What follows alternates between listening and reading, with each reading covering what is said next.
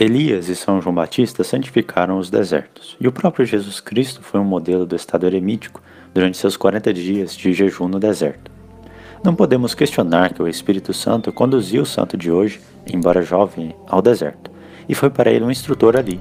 E não é menos certo que uma completa solidão e total isolamento de si mesmo da sociedade humana é uma daquelas maneiras extraordinárias pelas quais Deus conduz as almas a si mesmo, e é mais digno de nossa admiração do que indicado para imitação e prática. É um estado que só deve ser abraçado por aqueles que já são bem experientes nas práticas da virtude e da contemplação, e que podem resistir à preguiça e às outras tentações. Pois, caso contrário, em vez de ser uma ajuda, seria uma armadilha, uma pedra de tropeço em seu caminho para o céu.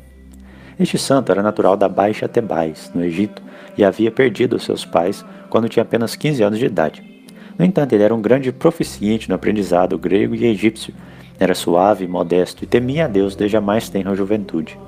A sangrenta perseguição de Décio perturbou a paz da igreja no ano 250. E Satanás, por seus ministros, procurou não tanto matar os corpos, mas, por artifícios sutis e torturas tediosas, destruir as almas dos homens. Dois exemplos são suficientes para mostrar sua malícia a esse respeito. Um soldado de Cristo, que já havia triunfado sobre as torturas, teve seu corpo todo esfregado com mel, e foi então deitado de costas ao sol, com as mãos amarradas atrás dele, para que as moscas e as vespas, que são bastante intoleráveis em países quentes, pudessem atormentá-lo e feri-lo com seus ferrões. Outro estava amarrado com cordas de seda, em uma cama de penugem, em um jardim encantador, onde uma mulher lasciva foi empregada para induzi-lo ao pecado. O Marte, consciente de seu perigo, arrancou parte da sua língua e cuspiu-a no seu rosto, para que o horror de tal ação pudesse colocá-la em fuga, e a dor ocasionada por isso fosse um meio de impedir em seu próprio coração qualquer forma de consentimento ao prazer carnal.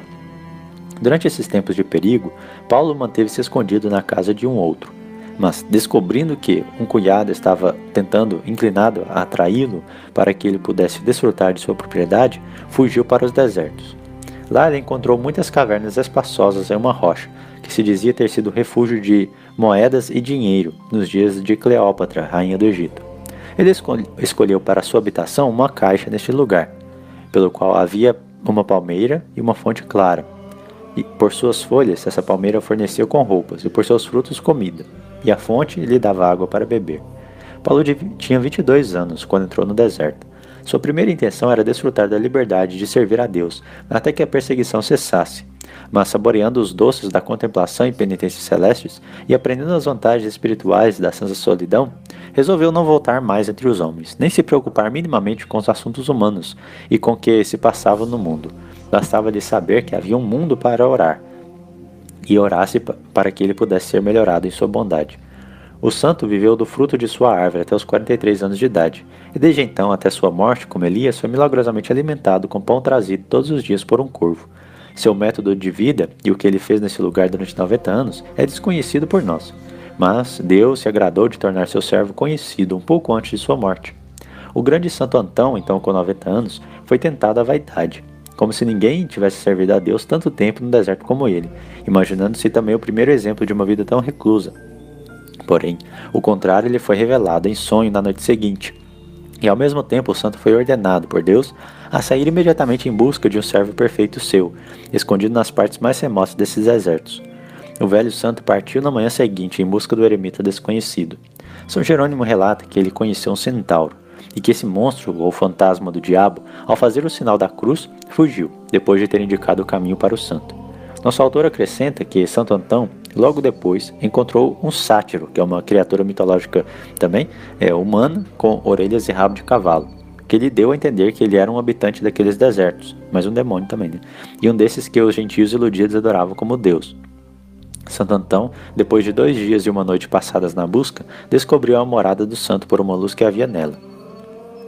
Tendo há muito pedido a entrada na porta de sua cela, São Paulo finalmente a abriu com um sorriso, eles se abraçaram, chamaram-se pelos nomes que conheciam, conheciam por revelação divina.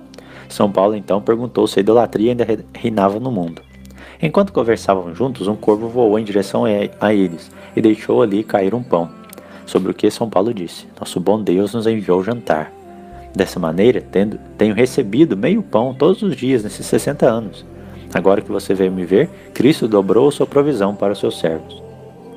Tendo dado graças a Deus, ambos se sentaram junto à fonte, mas surgiu uma pequena disputa entre eles sobre quem deveria partir o pão. Santo Antão alegou a idade maior que São Paulo, e São, São Paulo alegou que Antão era o visitante. Ambos concordaram finalmente em assumir suas partes juntos.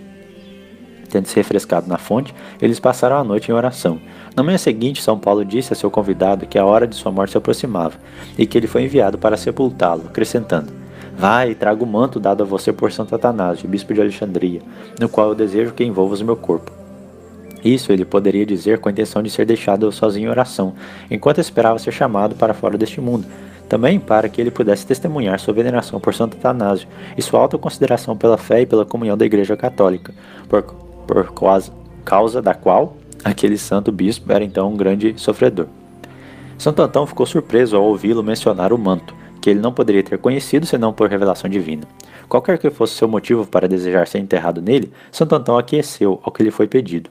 Assim, depois de mútuos abraços, apressou-se ao seu mosteiro para atender ao pedido de São Paulo. Disse ao seu monge, aos seus monges que ele, um pecador, levava falsamente o nome de servo de Deus, mas que ele tinha visto Elias e João Batista no deserto, até mesmo Paulo no paraíso.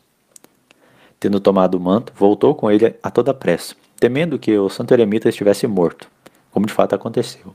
Enquanto estava em seu caminho, viu a alma feliz de Paulo, feliz, subir transportada para o céu, acompanhada por coros de anjos, profetas e de apóstolos.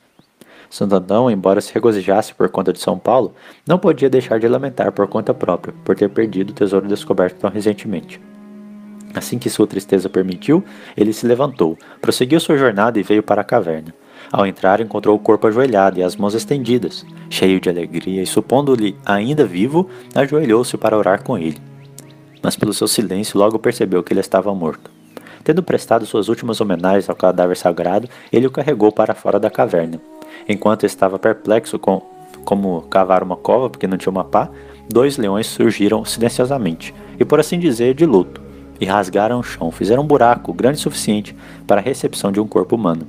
Santo Antão então sepultou o cadáver, cantando hinos e salmos, conforme era o costume indicado pela igreja naquela ocasião.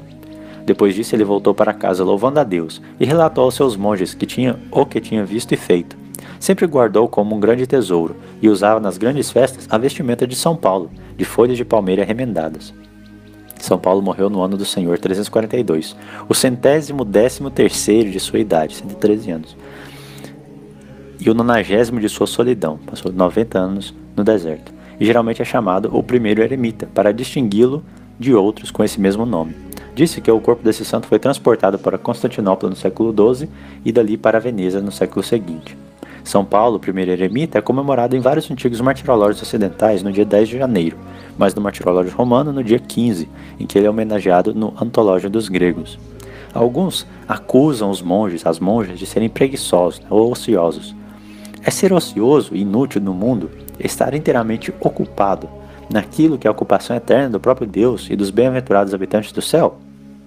Que emprego é melhor, mais justo, mais sublime ou mais vantajoso do que este, quando feito em circunstâncias adequadas? Pois ser empregado em qualquer grande empresa, por maior ou mais nobre que possa parecer aos olhos dos homens, a menos que seja referido a Deus e seja o cumprimento de sua santa vontade, que em todas as nossas ações exige mais coração do que a nossa mão do que as nossas obras, o que seria isso então, se não desviar-se de nosso fim, perder nosso tempo e voluntariamente retomar novamente ao estado, retornar ao estado do nada no qual nós fomos formados, ou melhor, num estado ainda muito pior, né? Que possamos então empregar o nosso tempo adorando e servindo a Deus o máximo possível, até mesmo em meio aos trabalhos no mundo. E se Deus nos chama para abandonar o mundo, não demoremos em corresponder a essa graça. Em nome do Pai, do Filho e do Espírito Santo. Amém.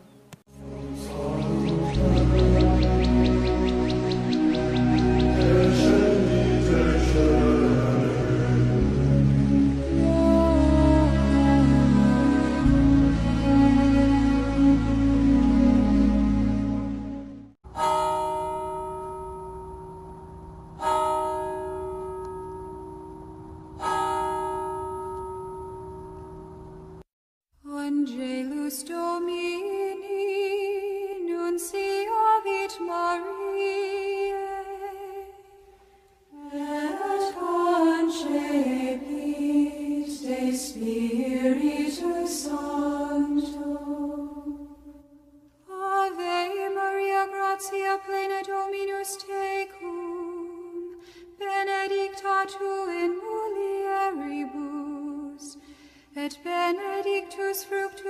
trees to